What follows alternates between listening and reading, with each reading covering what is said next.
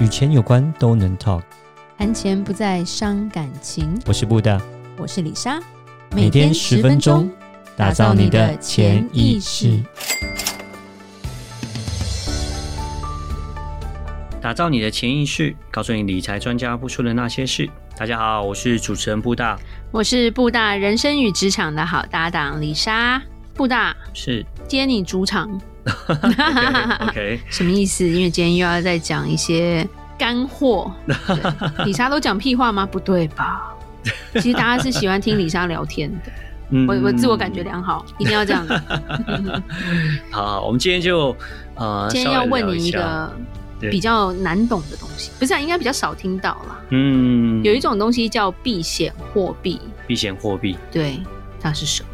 那好好，呃，之前在美国的时候，那因为美国主要的货币就是美金嘛，那其实就会发现说，那因为美国呃都在美国生活，然后他们主要的币值都是美金，呃，很多美国人其实他们就是在做本土生意而已，投资也是用美金投资，所以呢，因为美美金基本上也算是全世界最流通的一种货币，反而呢会对于这种货币的交换，就是说市场行情其实。不是那么样的 sensitive，就是没有那么敏感。但是相对回到台湾，就是回到亚洲这边就不一样了。对，其实亚洲像我们就是不一样。对啊，因为亚洲国家很多哈，对不对？然后呢，贸易又很近。对对对，就是做很多很多的贸易，然后可能你会不会只出口到一个国家啊？像台湾好，台湾是出口国啊，台湾当然这会出到日本啊，会出到。呃，美国啦，会出到到中国啦，对，东南亚啦，所以这个货币上面就会变成非常的非常重要。对对对对对对。因为台湾美美国就算。它上面有加拿大，下面有墨西哥，还是美金最大？对对对对，你会发现这很特别。然后要去其他国家，至少要飞九个小时以上。是啊，那美国跟那个别国交易，我们都是用美金计价啊，对不对？所以他们就反而对于呃，就是说其他市场的货币行情反而比较无感，真的是这个样子。亚洲就相对起来就很特别，就变这样子啊、呃，就是说这个敏感度就会很高。对，对尤其是假设我们在呃，假设你在亚洲啊、呃，你在台湾，如果你要做所谓的境外资产，那其实要做呃境外的资产投资，要做境外投资的话，其实在这种汇率上面的这个敏感度，其实就要蛮高的。嗯，OK，好，那我们先讲一下避险货币是什么。好，我们讲一下细，对，避险货币到底是什么？我们先讲一下名词定义，就是避险货币呢，它就是说在市场不稳定的时候，对，哦，像是在充满很不确定性时候。就是很诶、欸，市场在浮动很大，然后很有点恐慌的时候呢，呃，这样的一个货币呢，呃，你可以购买，然后你持有它之后呢，它就不会有这么大的一个波动，它还是可以很保值，呃，所以说有点像是跟市场有点脱钩的一个货币。所以它是你买来放着保值，那还是说市场变动的时候再去买？呃。应应该是李莎第后面讲那一个，就是说市场在很大不确定性的时候，在很波动的时候，对，呃，你那时候去持有它的话，它的波动会比较小。哦，我觉得比较是偏向这样子。跟黄金不一样。呃，其实也算是哦，黄金也算是一种避险，但它很重。你可以不要买实体黄金啊，oh, 对啊，你现在很多很开心，对啊，你现在很多人都转向，你就可以买所谓的黄金的 ETF，啊、黄金马桶，我没那么有钱。嗯，是是，那之前是好像唐日荣是不是？对，黄金马桶，对对对。对所以呃，我们刚刚在在讲到，就是再重复一次，避险货币就是说，在市场不稳定、充满不确定的不确定性的时候呢，呃，你拥有这种。呃，货币，然后它就会保值，所以有什么是所谓的避险货币呢？嗯。好，那基本上呢，那个避险货币，我们先讲一下特性。好，避险货币基本上它的特性，呃，当然第一个，我觉得最重要，它就是它的流动性了。OK，使用量，你不要去买一个很奇奇怪怪的币池。他说他这个避险基金，那就突然消失了。对对对，这个国家存不存在？对对对对，你说他这个避险货币这样子，然后你买了之后呢，结果哎、欸，这个货币忽然间不见消失了，地地图上找不到的地方。是是是，所以因为流动性要很够，因为我觉得最重要的是，其实这种东西来讲，你你要你要卖，要有人买。你要买要有人卖，其实这都是一样的，跟股票一样嘛，是是是，基本上是这个样子。那呃，也货币也是有供需的问题的。对，那当你说你要卖，没有人买，那这样的话，这个币值也会下跌的，对，就没有办法有个保值，因为它跟供需也是有关系。所以我觉得要一个良好的流动性，然后呢，呃，市场呃很很好的一个使用率，然后本身这个国家呢，呃，也有良好的经济啊、社会还有政治体制。我觉得政治也是很重要，对，一个很完整的一个相对稳定的状况的话，其实这样的币值。呃，才会是一个避险货币的一个呃，就是说它的呃选择这样子。OK，对，所以我要买什么？是，好啊。那基本上呢，我们在市面上呢，呃，比较常碰到的货币四种避险货币，大概有四种。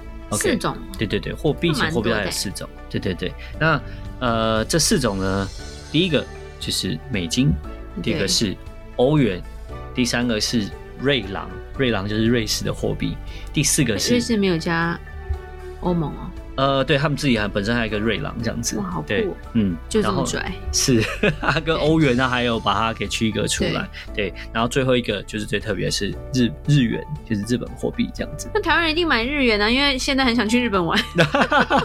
有有有有，你会看到呃很多日本的那种旅游的部落客。对，他现在就一直在推，就说赶快啊，现在可以买日元啊。啊，最近最近蛮推买日元跟买日本房地产这些的，嗯，对，可能都是因为有这个关系。呃，日元是因为对，为什么最近会推日元，就是因为现在市场开始偏好。但我想国际啊，国际就像美国的市场已经开始变偏好了，应该好转。对，开开放了，开放了。好转的话，反而这种避险货币会往下跌。对，所以呢，变成是哦，it maybe 是一个呃开始要去注意，然后你可以呃开始要去进场，可以去买，可以买。对对对，然后就可以说可以，美金已经跌到爆了。嗯，好，那个就我们我们等一下我们再还这些讲一些这些话题，说为什么美金会跌，然后还有日元的这些状况这样子。那好，我们先讲一下说像呃，其实呃，我们先。看一下前两个国家，就是前两个币值啊，嗯、不是国家，就是说我们讲美金跟欧元。那其实，呃，为什么会这两个币值会是避险货币？那当然，流通量，我觉得这是一个最最，我觉得是一个是相对是非常有蛮大的一个主因了。嗯、OK，那因为美国基本上，当然它是现在还是一样世界上最流通的货币。OK，而且很多的东西都是由美金来计价，像是有黄金，像是石油。OK，都是用美金来计价。嗯、那呃，美金，所以它就会有这个样子非常的稳定的一个基础。OK，那其实所以它有一个很好的一个流动性。所以呢，它而且相对起来，美国的政治各方面，它相对起来是稳定的。所以美金其实是有一种呃，其实它是有避，它算是在避险货币以内。而且它有好多疫苗。是是是是是是。然后欧元也其实也是类似，他们两个的特性都是这个样子的一个状况。对，嗯、所以说他们才会相对起来，他们算是一个避险货币。可是可是，当然相对的去年。我们讲说，哎，那基本我们刚刚想要回答的定义就是说，哎，去年的避险来讲，就是我们讲避险货币的定义是说，在市场不确定性波动很大的时候，应该来讲它是一个相对保值的。但是去年，就像你刚刚李莎听现在提到，就是说不要讲去年到现在，呃，美金啊，还有欧元这些，其实都是还是很低的时候。那为什么会这个样子？那当然有一些相对的情况啦，对啊，那因为呃。去年来讲到现在，今年就是因为所谓的无限 QE 的状况哦，那就是美国一直不停的印钞票，一直不停的印钞票。那当然年初其实已经有一本来美金有一波回档，因为殖利率往上提高之后，其实美金有开始往上走的一个趋势。可是呢，之后呃那个我们的拜登总统又在发放了第三波的那个钱啊，就是那个所谓的那个救债。的的钱，那一发放之后呢？哎，果然马上又跌下来。因为我们是讲，其实基本上货币跟市场，呃，跟我们一般的市场也是很类似，就是所谓的供需。OK，当你供给很多的时候，需求少，你觉得这个东西会便宜还是贵？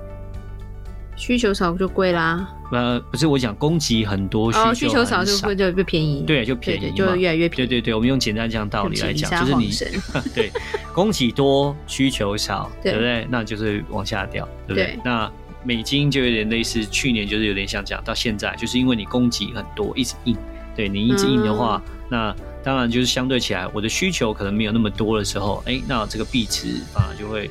往下跌。所以现在开放之后，通膨很严重，也是这个造成的。嗯，相对起来也是会这样造成的一个状况。但是呢，呃，最近有开始讲，就大家注意，就是说，因为呃，当然之前因为那个。一直在讲那个联准会，像呃联准会的主席鲍尔跟还有财政部部长耶伦，他们在讲说，因为失业率看起来之前来讲，在前几个月之前讲说失业率还是在呃高点，然后他们就不升息，OK？对。但是他们本来是说要不升息到二零二三年，那现在变得改到二零二二年。说话不算话。对，那因为他们会怕，他们会怕，主要讲是因为。如果假设升息造成的情况是什么？是因为会影响到股票了。对，对，对，对，OK，这是很重要的哦。因为去年为什么股票会大涨？就是你钱印的多，钱印的多的时候就进到股票市场。OK，为什么会影响股票市场？是因为。呃，股票就是有炒作嘛，大家一直买，一直买，一直买，一直买，一直买。当你买很多的时候呢，那股票就往上涨，这也是需求的问题嘛。对，对，那所以呢，呃，美金来讲，就是说，呃，之后有可能会往上提升，就是，对对对，就是说，当如果假设升息的时候，就往上提升。好，OK，那我们先讲到美金跟欧元，那再来讲到就是第三个就是那个呃瑞郎，OK，就是瑞士。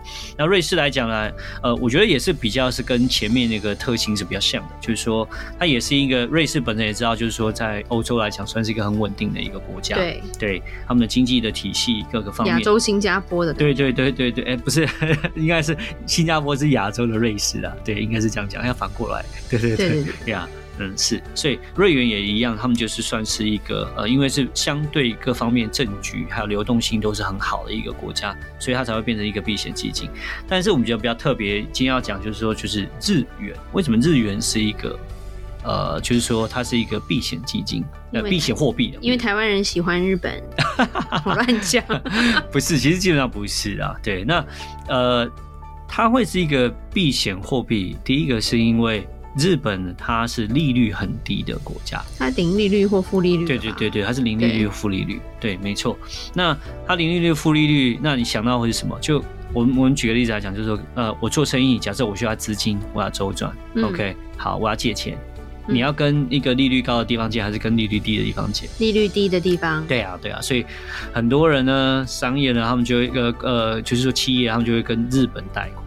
哇哦，懂吗？因为日本利率很低嘛。对。日本利率低，那我贷款贷款以后，呃，我就可以拿来做投资或做别的事情嘛，对不对？那因为它利率很低，OK。但是呢。呃，为什么它会变成货这个避险基金？要避险货币，对不起，一直讲基金。避险货币就是因为，当如果假设市场变动很大的时候，不确定性大的时候，震荡很大的时候，什么状况会发生？企业呢，它就会想要，哎，这时候我收入不好，对，对不对？我赶快有没有办法能够还债，就赶快还债。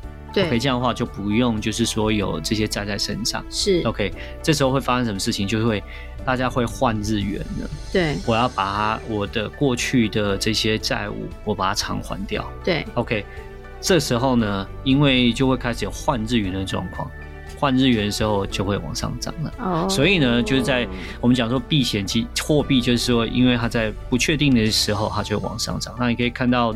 日元的那个指数，呃，在去年的时候，对，呃，它就是一直呈现是往上涨的一个趋势。终于哦，对对对对对，媳妇熬成婆的感觉，是是是是，它跌了多久？但是日币对台币那又是另外一回事，因为它可能还是会有呃一些台，因为台币去年来讲相对是稳定的啦。OK，所以我们还是要看日币的指数。你看指数的话，它是往往上增长。对，但是在今年年初的时候呢，呃，三月之后又开始往下掉。为什么？因为开始我们讲经济开始变好了，对，所以经济开始变好的时候，可能还会往下掉。我们看的是世界。对对对对对对对，所以说这就是一个很特别的地方，就是日币来讲，为什么它会变成是一个避险货币？所以它就是在呃市场很震荡的时候呢，它是一个相对保持，而且是往上涨的。但是呢，在市场好的情况下，其实它不一定反而是个好货币，它反而是会贬值的，大概是这个样子的状况。了解，嗯，好酷哦。OK。所以要买吗？你买，你决定。哦、这这个我就交给布大厨。没有，现在就是要有要去日本玩再买了，好吗？我想去。可是你要知道，货币来讲，它不会，就是说它它只是你可以赚这个波动，你不像是买股票，它可以增值，或者你买房地产会增值。它是没有，我只是想买来花掉。是 是，是，要不是疫情，李莎去年就可以去日本玩。对，嗯，一年一次。所以大家在这个市场波动的时候，其实你也可以看看这样的汇率，然后也也可以考虑到说，哎，做这样的一个避险，暂时的赚那个波动。但是如果要长期的话，我觉得还是你还是要往可能股票啦，或者说呃房地产这种会增值的是呃的的东西来来，就是购买这样的东西还是会比较适当一点。好，了解了，谢谢布大。我们了解避险基金是什么了。好，最后还是要讲一下，我们有开放五个名额，让我们的听众跟我们能够面对面，然后做你的财务的一个见解，能够见解些什么呢？嗯，我们可以从短期的投资，然后到中期、长期的，像是呃退休或是小的教育基金，我们这边都可以帮你做一个全套的规划。对，无论你有多复杂，布大搞得定。李莎可以陪你聊天啦。是，OK，好，怎么找到我们？就到我们的脸书粉砖丰盛财务金融，然后私讯我们，或者是在这个单集下面也会有我们粉砖的连接，点进去就可以喽。打造你的潜意识，让你谈钱不再伤感情。我是布大，我是李莎，我们下次见，拜拜。拜拜。